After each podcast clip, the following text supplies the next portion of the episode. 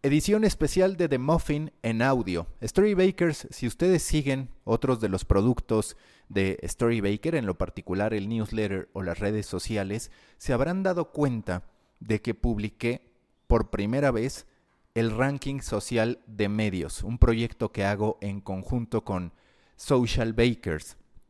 Y a partir de esa publicación, la verdad es que el crecimiento se ha acelerado, se logró que Storybaker y Social Bakers estuvieran como parte medular de la conversación sobre el estado actual de la industria de los medios de comunicación en México y déjenme decirles próximamente en Latinoamérica.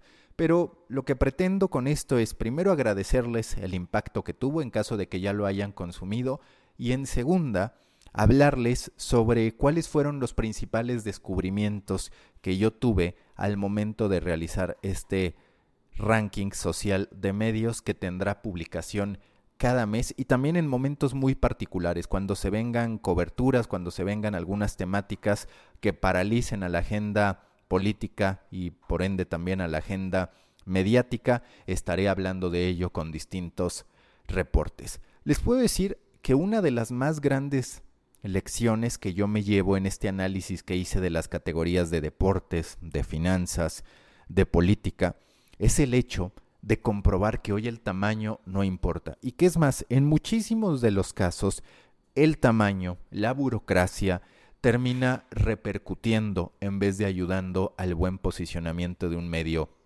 de comunicación. La categoría que a este respecto es más aleccionadora es la de deportes. ¿Por qué?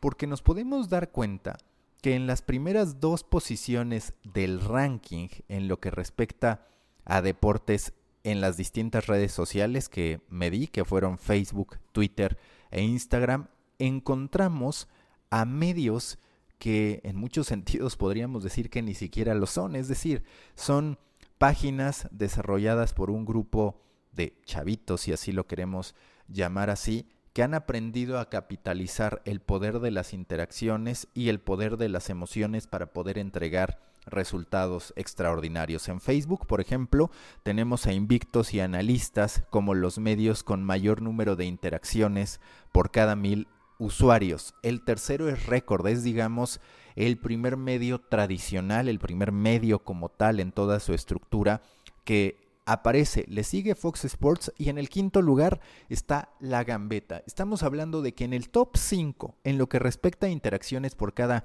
mil usuarios, hay tres que no entran, digamos, en la categoría de medio tradicional. ¿Y esto por qué ocurre? Primero, porque es cierto que las estructuras, los paradigmas, las políticas editoriales pueden llegar a frenar el potencial que alguien tiene al momento de analizar un contenido deportivo. Atiende también a esta tendencia que refiere al deporte como un simple entretenimiento que cada vez diluye más el rol del periodismo deportivo. Nos puede molestar o no, pero esa es una realidad indiscutible. Veremos cada vez más de esto. Ahora, lo que corresponde a estas comunidades que se han gestado es poder validar su impacto en otros entornos, porque pensemos que no necesariamente tener millones de interacciones, como por ejemplo Invictos, que terminó su mes de agosto en Facebook con 36.4 millones de interacciones y analistas que lo terminó con 20.3 millones de interacciones, representa que si, por ejemplo, ellos van y organizan un evento en algún lugar físico, cuando se pueda, no en estos momentos de pandemia, sería un gran negocio. Eso no está garantizado. Y a mí me parece que uno de los verdaderos puntos y uno de los verdaderos desafíos para las marcas y para inversionistas es poder validar el impacto de una marca en todos los ecosistemas. ¿Qué fue lo que más me llamó la atención en lo que respecta a política. Primero, el poco impacto que llegan a tener, es decir, la cantidad de interacciones que nosotros podemos ver comparado con, por ejemplo, la categoría de deportes, es mínima, es muy pobre. Hablemos, por ejemplo, de lo que ocurre en Facebook. En Facebook, en la categoría de política, vemos que en lo que respecta a total de interacciones es proceso el que por mucho vence a los demás con 4.4 millones de interacciones. Después nos tenemos que ir al 1.7 millones que tiene.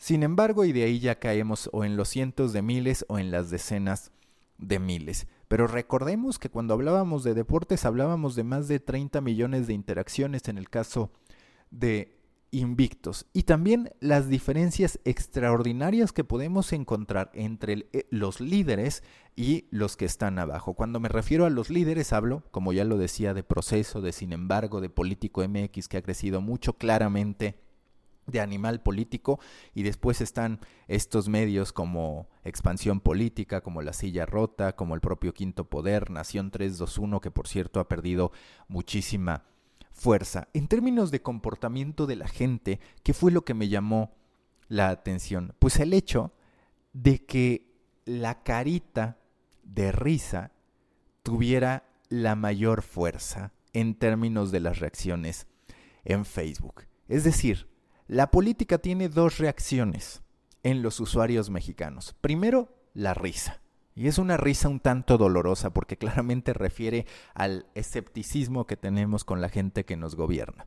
Y en segunda, el enojo. Esas fueron las dos emociones que más se terminaron compartiendo o generando durante el mes de agosto. Después del like que tuvo 3.3 millones, encontramos que fue la risa, el me divierte, la segunda reacción con 1.2 millones y el me enoja en tercer lugar con 709 mil interacciones. Es llamativo que, por ejemplo, el me entristece, que sería una de las reacciones que uno más esperaría en la materia de política, se fuera hasta el tercer lugar, además de likes, si contamos el like sería el cuarto, que solo fue usado 190 mil ocasiones. Es decir, quizás a la gente no le gusta reconocer que está triste, o bien el humor del mexicano nos lleva a decir, a reírnos de las tragedias. En lo que respecta a la categoría de información general, la verdad es que fue muy llamativo lo que pude descubrir o lo que pude analizar porque se valida que Latinus, independientemente de si nos gusta o no el modelo editorial, y les pido que así lo analicemos, independientemente de si somos pro López Obrador o anti López Obrador, de si somos, como él lo diría, Chairos o Fifís, ha de reconocerse que la estrategia de Latinus de golpes estratégicos de poco contenido, pero muy puntual y muy quirúrgico, le ha terminado funcionando a grado tal que es de los mejor posicionados en lo particular en Twitter y en Facebook. Y no solo eso, déjenme decirles que en lo que respecta a los contenidos con mayor número de interacciones por cada mil usuarios al top 5, en el caso de Facebook y en el de Twitter, apareció entre 3 y 4 ocasiones. ¿Cuál fue el contenido que más terminó llamando la atención? Pues ya lo podemos imaginar. En agosto fue cuando se dio a conocer el video escándalo que muestra al hermano del presidente Andrés Manuel López Obrador, Pío López Obrador, recibiendo sobres con dinero para presuntamente financiar la campaña de Andrés Manuel. Esto le permitió a Latinus incrementar su cantidad de followers de manera muy significativa y también posicionarse como uno de los referentes obligados en lo que respecta a interacciones por cada mil usuarios. En el caso de la gente, ¿cómo fue que reaccionó ante este video escándalo? Otra vez, la risa o el me divierte recibió 6.495 interacciones. Solamente ese posteo, el posteo en el que se muestra dentro del programa Loret este video escándalo.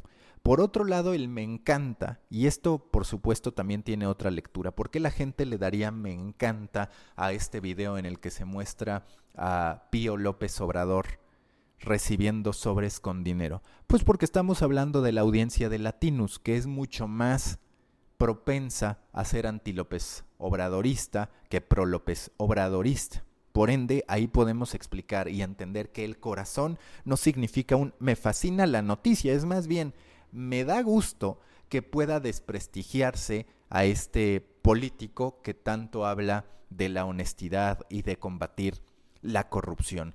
Parte medular del análisis de estas emociones va por ahí, va por entender que no siempre representa un me enoja, un enojo, valga la redundancia, o que no siempre el me divierte o el me encanta en realidad significa un gran apego a los protagonistas de ese contenido, sino que puede tener cualquier cantidad de lecturas. Déjenme decirles algo también. Se manifiesta el profundo, el rotundo fracaso del reforma en su traslado a digital. ¿Por qué? Porque, como lo decía, podemos cuestionar el modelo editorial, estar a favor o en contra de lo que ha hecho Latinus, pero es bastante sintomático comprobar a través de estas tablas, que por cierto los invito a suscribirse a The Muffin para recibirlas, y si no, a ir a las redes sociales, en particular a Twitter y a LinkedIn de Storybaker para poder ver los distintos extractos, las distintas gráficas que generé para todos ustedes, se valida que Latinus es el medio de comunicación que mejor ha sabido aprovechar la antipatía, la publicidad gratuita que le termina dando López Obrador. Si lo pensamos, Reforma y Latinus han sido atacados por el presidente en la mañanera. Uno, Latinus, sí ha sabido capitalizar eso respondiéndole con videos, respondiéndole en algunos casos con editorializaciones que terminan impactando. Por otro lado, el Reforma, que ha sido calificado como un pasquín inmundo, no ha podido, más allá de consignar que el presidente lo está cuestionando, construir un movimiento que haga que la gente que está mucho más cercana a la oposición que al gobierno termine tomando una decisión de suscripción para defender la libertad de expresión. Son lecturas contrastantes que hablan de lo preocupante que resulta que los buques insignia, en este caso uno de los dos, el otro sería el universal, no estén pudiendo aparecer como contrapesos del gobierno y que sí en cambio haya un medio nuevo que, ojo, hay que desconfiar muchísimo del modelo de negocio de Latinus porque claramente ha crecido a partir de un financiamiento de oposición, sí que está creciendo a diferencia de lo que está haciendo el Reforma. Vale mucho la pena analizar esto y pensar qué es lo que tendría que hacer el Reforma para ponerse en el lugar que le corresponde. Esa batalla, la de verse si es que así están dadas las cosas como ha ocurrido, como el verdadero opositor, como el verdadero medio que abandera la oposición frente a Andrés Manuel López Obrador, tendría que darse de algún modo con estrategias definitivas, con estrategias sólidas, con mensajes, con contenidos, con publicación de reportajes que terminen derivando en un impacto a favor de las suscripciones, que es el modelo que quiere empujar reforma. Pero es lamentable, hoy los legacy media impresos más relevantes de México están quedando mucho a deber. El Universal cayendo en las mediciones de Comscore, no brillando con gran fuerza en las mediciones en redes sociales como lo atestiguan las propias gráficas que generé y por el otro lado el Reforma no aprovechando ese gran momento que sí supieron aprovechar otros medios de comunicación cuando los distintos presidentes los han golpeado. Pasó, por ejemplo, con el New York Times. El New York Times se vio ampliamente fortalecido junto con el Washington Post a partir de las descalificaciones de Donald Trump. Ha pasado también en otros países, por ejemplo, platicando con Eduardo Tesler, que es un consultor internacional, es brasileño, platicaba de cómo también cuando Bolsonaro termina golpeando a los medios de comunicación, se ha dado sobre todo de inicio un efecto que lo lleva a ganar suscriptores, aunque en ese caso también hay que decir que posteriormente el propio discurso presidencial de Bolsonaro ha terminado significando pérdida de suscriptores para los medios relevantes como O Globo, que han sido descalificados por el propio Bolsonaro. Hasta ahí el análisis de este ranking social de medios. Recuerden que los invito a poderlo consultar. A mí me dio mucho gusto ver que gente como el director digital de Milenio, Pablo Escobedo, como también Carlos Loret de Mola, como también político, como también una serie de actores de la industria de los medios de comunicación lo retomaron. Y créanme que la intención detrás de este ranking social de medios pasa por entregar métricas para que entre todos podamos tomar las mejores decisiones, lo que más convenga a la industria. Y algo de lo más desafiante de estos rankings, de este ranking en particular por ser de redes sociales, es que tenemos que considerar múltiples variables para determinar cuál es la métrica más importante. Es decir, nosotros podemos hablar del total de interacciones como el objetivo máximo de un medio de comunicación. Sin embargo, eso daría una condición de desventaja a todos aquellos que no tienen una gran cantidad de seguidores, es decir, el ranking se concentraría únicamente en los que tienen ya grandes audiencias y no contemplaría a medios nativos digitales o emprendedores que están apenas en el proceso de construir su audiencia.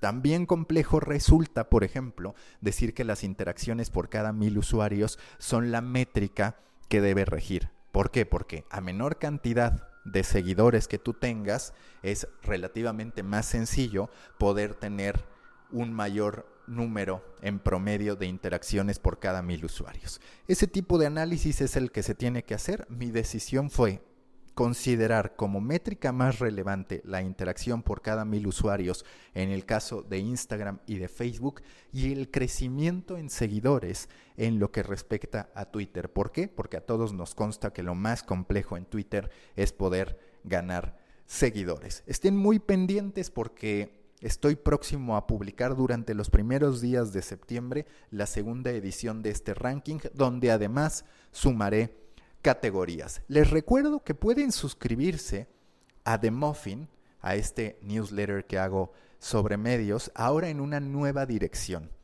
La nueva dirección es thecoffeepodcast.media diagonal newsletter. thecoffeepodcast.media diagonal newsletter. Por ahí los espero, espero que se suscriban y espero que sean parte de la comunidad. Estaré cada vez más con este tipo de reportes y preparándoles muchas sorpresas a todos ustedes. Hasta la próxima.